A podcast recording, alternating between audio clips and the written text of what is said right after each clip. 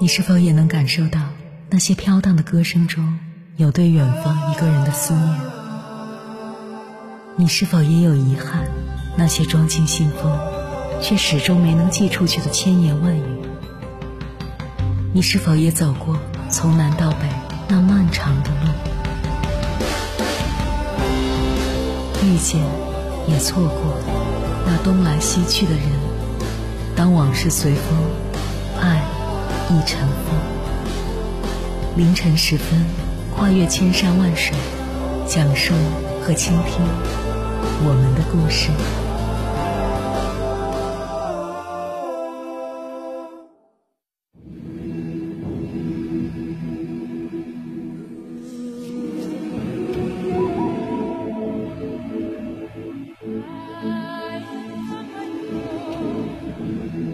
欢迎回来，夜行者，这里是正在直播的中国交通广播，千山万水只为你，深夜不孤单。我是迎波，绰号鸭先生。我要以黑夜为翅膀，带你在电波中自在飞翔。网上有一句流行语：“中国脑残千千万，快手上面占一半。”听起来似乎有些夸张。但是有着“乡村版 YouTube” 之称的快手，近年来的主播们却真的是越来越奇葩。他们无所不吃，无所不喝，你所能想到的，无论能吃不能吃的，他们通通尝试过。如果你还嫌不够刺激，老铁来个双击六六六，你想要的一切全都有。为了出名，他们可以忍受各种常人无法忍受的行为。快手网红陈山除了炫富晒美女之外，没有任何本事，可偏偏因为他的特大龅牙与堪比外星人的丑陋长相，让他坐拥了千万粉丝。然而，作为史上最丑富二代的陈山，其实根本是被公司包装炒作走红的伪富二代。自从他被快手封杀后，几度传来命不久矣的消息。可实际上，他如今的生活依然很滋润，带着父母出门旅游，从天上的直升飞机坐到海上的豪华游艇。这就是流量所带来的红利。只要你肯豁出去，就不愁找不到市场，因为总会有人去接受这样的畸形审美，靠比自己更丑陋、更粗鄙的事物来满足自身的优越感。我们已经进入到了一个全民审丑的时代，而这些以丑为美的快手主播们，也甘愿去满足这些人的猎奇与审丑心理，甚至不惜自虐自残，以此来获得更多的流量。更可悲的是，他们的父母不但不以此为耻，反而普遍认可“读书无用论”，觉得与其用功读书，倒不如。早早的脱离学校，成为网红。你看，尽管大部分人对这种丑文化接受无能，但依旧有小部分人对此乐此不疲。炫丑、神丑、流量变现，显然已经形成一道产业链，既满足了某些人扭曲的猎丑心理，又成为了那些网络红人们发家致富的工具。这些遍地横行的低俗内容，就像瘟疫一般在城市里肆虐横行，他们的传播速度非常快，并且来势汹汹。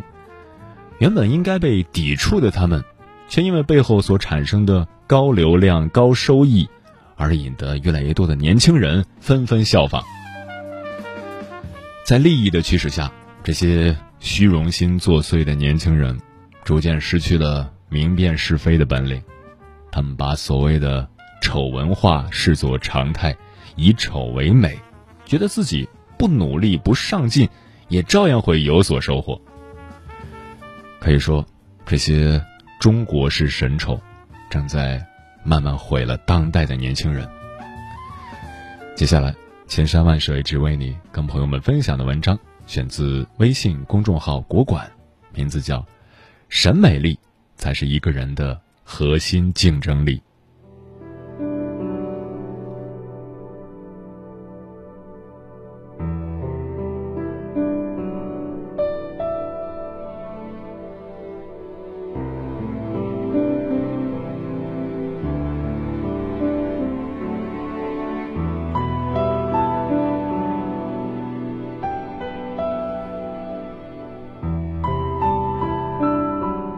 前段时间，吉林大学经济学教授李晓的一段演讲《国家命运与个人命运》在网上火了。李教授说：“如果展开一幅世界经济地图，你会发现每个国家都有自己的比较优势，如美国出口的是金融服务，日本出口的是制造业技术，中国人出口的是劳动力，欧洲人出口的是古老的贵族文明积淀下来的审美，几乎所有的奢侈品都来自欧洲。”论美学输出，日本有无印良品，有优衣库，都是输出日本美学服饰搭配。韩国有强大的娱乐产业链，而我们却有所缺。不得不说，这是一个残酷的事实。从日本、韩国美学文化侵袭中国这种现象上可以看得出来，在审美上。中国确实差一大截。审美是一种历史积淀，前提是一个国家历史文化的连续性。对个人而言，审美是一种品质和修养。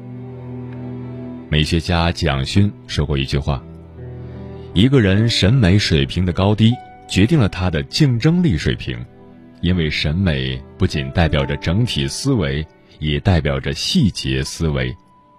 给孩子最好的礼物，就是培养他的审美力。审美力，其实就是一个人的核心竞争力。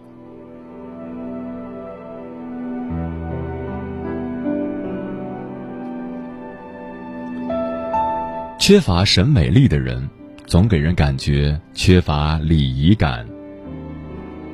李晓教授在演讲的时候提到一个小细节：很多大学生毕业时穿着大裤衩，穿一双拖鞋，露出带毛的大腿，披着庄严而神圣的学士服满校园跑。这样美吗？对学士服尊重吗？对大学、对知识尊重吗？一点也不尊重。没有一种礼仪感。以随意的心态对待一件庄重的服装，这便是缺乏礼仪感的表现。微博上有一个很火的故事：杭州一位二十七岁的小伙去相亲，被姑娘拒绝了，而拒绝的理由是小伙子穿了一双凉鞋去相亲。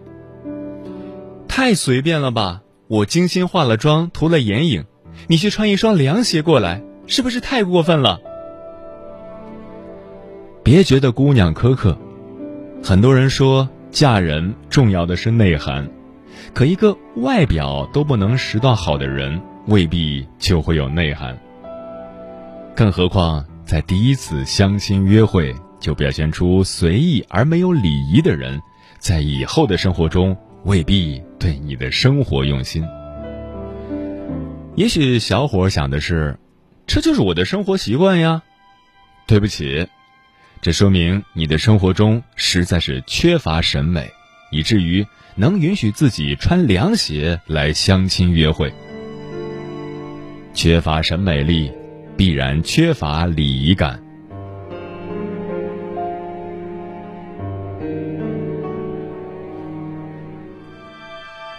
韩国有一部电影叫《偷钥匙的人》，讲的是一个二十七岁的男生混得很惨。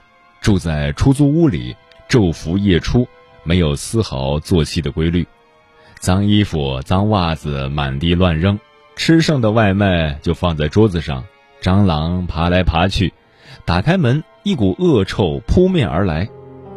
最后，男生被房东扫地出门。在一个澡堂，他捡到一个杀手的钱包，杀手遭遇追杀，脑袋被重击失忆，于是。这个男生住到杀手的房间。那是一处在高档小区的豪宅，装修精致，家具、红酒、衣物、鞋袜，甚至连微小的开酒器都摆放妥当，精致到极致。结果，男生在这里住了不到一个星期，便乱得一塌糊涂，衣物乱飞，喝了一半的红酒放在茶几上。空着，吃剩的披萨散落客厅，沙发靠枕被扔得到处都是，蟑螂又出来了。为什么我讲这个故事？我想告诉大家，缺乏审美力的人没有生活态度。你身边应该也有这样的人，无论住什么样的房间，都会把房间弄得很糟；无论穿什么样的衣服，最终都会很脏。给再多的钱，再富足的物质，他们也过不好自己的生活。一个能允许自己住所混乱不堪的人，无论富有贫穷，最终都会混乱不堪。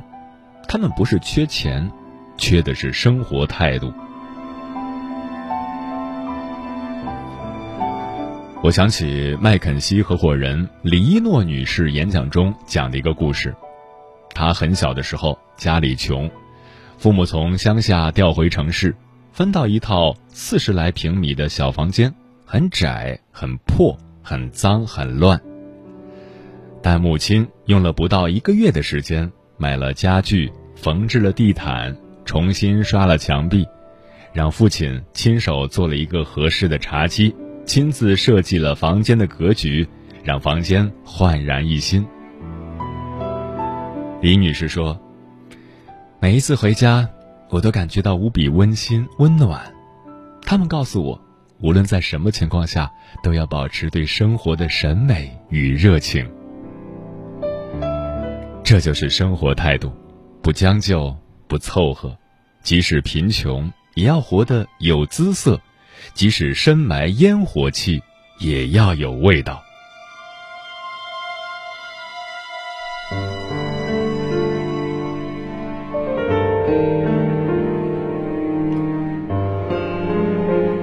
很多时候，人生不是活一个片段，而是活无数个瞬间。如果你有足够的生活感知力，你会觉得，躺着一下午无所事事。头顶蓝天白云是一种美，你会觉得几个老友喝酒撸串看世界杯是一种美。你甚至会觉得上班路上阳光很淡，风很凉，树荫成群，很美。多数时候，生命的美是以一个个平凡瞬间呈现给你，只有你懂得，才会觉得动人。王小波躺在草地上放牛的时候，觉得生命充满美意。他写道：“那一天我二十一岁，在我一生的黄金时代，我有好多奢望。我想爱，想吃，还想在一瞬间变成天上半明半暗的云。”金圣叹《不亦快哉三十三则》中，令他觉得美好有趣的。都是细碎的琐事，他写道：“夏日里披着头，光着脚，自己撑着凉伞遮太阳，看壮汉一边唱吴歌，一边踏枯节，水一下子汹涌而上，仿佛翻银滚雪，不亦快哉！冬夜饮酒，转复寒甚。”推窗试看，雪大如手，已积三四寸矣，不亦快哉？这些都是生活中平凡的瞬间，但也是生命里最珍贵的部分，给你幸福，给你美好，给你温暖。而那些缺乏审美能力的人，他们内心贫瘠，只是麻木的度过一分一秒。日子挨着日子，问题叠着问题，这些瞬间在他们心中没有意义。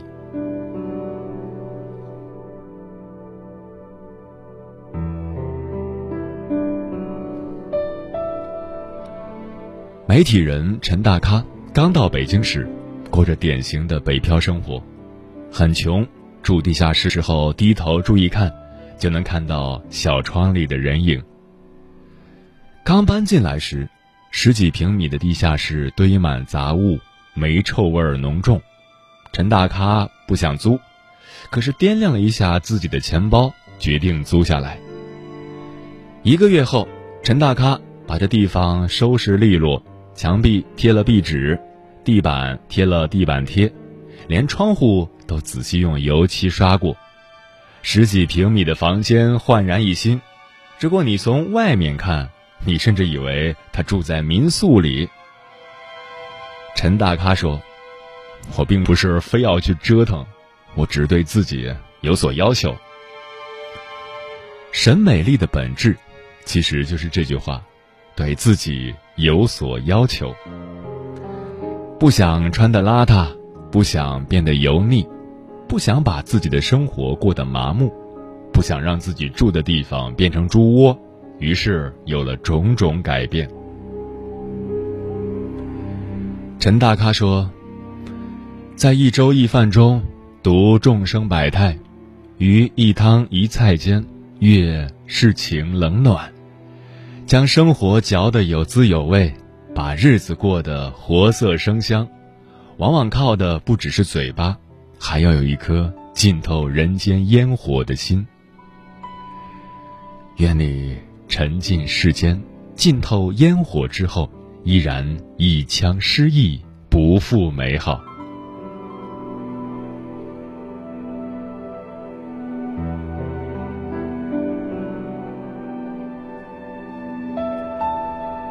看过一篇文章，题目叫做《物质幸福时代已经结束，新时代正在来临》，里面写道：在过去物质匮乏的年代，不断做物质加法。回家里添置冰箱，买回电视机，配齐洗衣机，再买辆车，从一无所有的状态到全副武装的过程，确实能给人幸福的感觉。但现在物质空前丰富，在一个万物俱备、什么都不缺的年代，占有物质很难再刺激我们的感官，让我们获得长久的满足。是啊。一个新的时代正在来临，那是什么时代？做减法的时代，减少你的占有欲，回归到朴素纯真的生活，不再依靠占有财富获得幸福。正如日本美学作家山下英子所说的：“用最少的物质满足最大的需求。”在这个时代，审美力。才会是一个人的核心竞争力。学会对每一个场合给予相应的礼仪，你的用心会令人舒服，会收获赞美和富足。学会活得有态度，无论在什么样的环境下，都要过得精致一点，再精致一点。常常说，一个人的卧室能看出这个人的人生。把自己家里打扫的再干净一点儿。再有序一点儿，无论贫穷或富有，一个干净整洁、令人舒畅的人总是受欢迎的。学会感知生命里那些很短小的瞬间。多年以后，树下有风，桌上有茶，你会老去，我会掉牙，是生命里最感动的画面。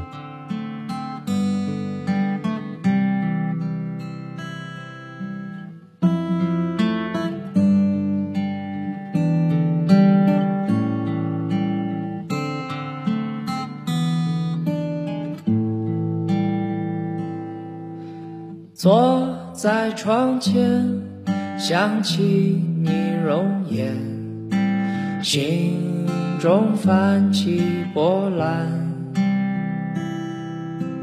那是一段纯真的爱恋，让我至今挂牵。轻轻的风。蓝蓝的天，白云飘在水面。你微微的笑，我看你一眼，这画面多美。翻开压，在箱底的照片，时光未觉浮现。曾有一段最美的誓言，藏在最深心间。轻轻的风，蓝蓝的天，白云飘在水面。你微微的笑，我看你，这画面多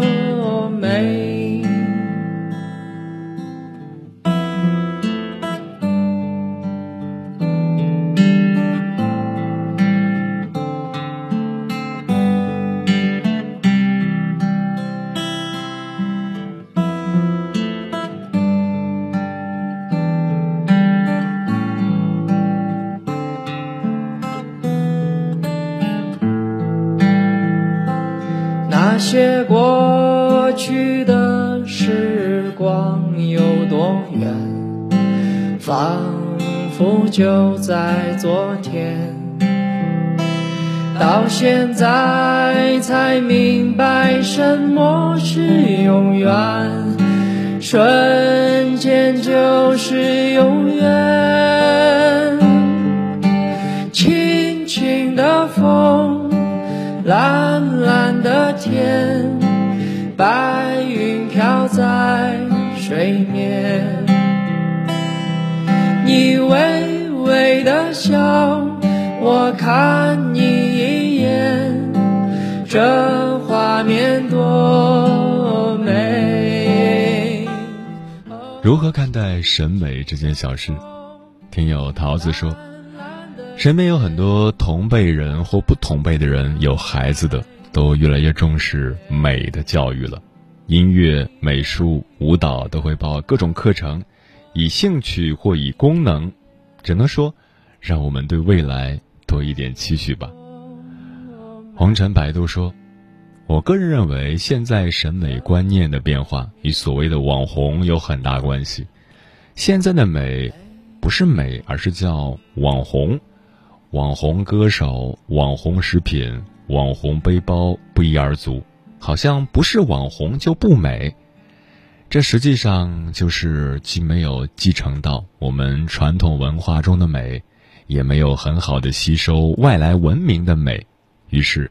在满大街网红拥挤的时代，就很不容易见到美了。月亮妈妈说：“审美能力可以提升一个人的生活情调。有审美能力的人更加热爱生活，在平凡的生活里，每件小事都可以发现美、创造美，使普通的生活变得极其有趣味。要努力活成一个脱离低级趣味的人，超然于世。”嗯，美到底有什么用？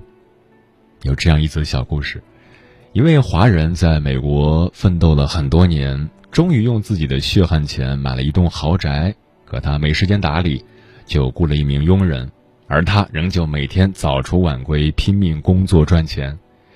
与之相对的是，佣人住在他的豪宅里，每天享受着美食，在花园里散步。在他的健身房里锻炼，在他的游泳池里游泳，他在拼命赚钱，佣人替他享受劳动成果。正像故事中的那位华人一样，许多时候我们只顾着在人生的旅途上匆忙前行，而忽略了欣赏沿途的美景。等到某个时刻突然回首时，才发现，匆匆的人生竟没有留下什么值得回忆的过程。只剩下奔波的疲惫。蒋勋曾说过：“人生匆匆而过，如果没有过程的话，生命最快就是从生到死就完了。”所以，闲时看庭前花开花落，望天空云卷云舒，这样的审美，何尝不是一种美妙的体验呢？对于生命，无论你我，都只拥有一次。在这仅有一次的生命进程中，放慢自己的脚步，感受自然，感受世界，感受生命，欣赏人生旅途中的美景，让生命多一些惊喜，让生活多一些色彩。我一直孤单着，失落中不停漂泊，徘徊在城市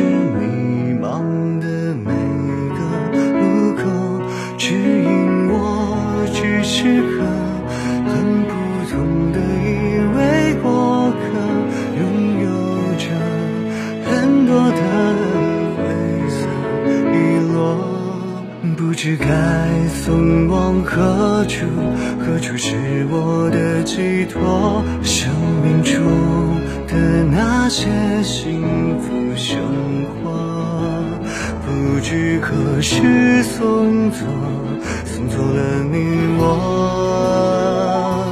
我要我大声说，幸福也该属于我，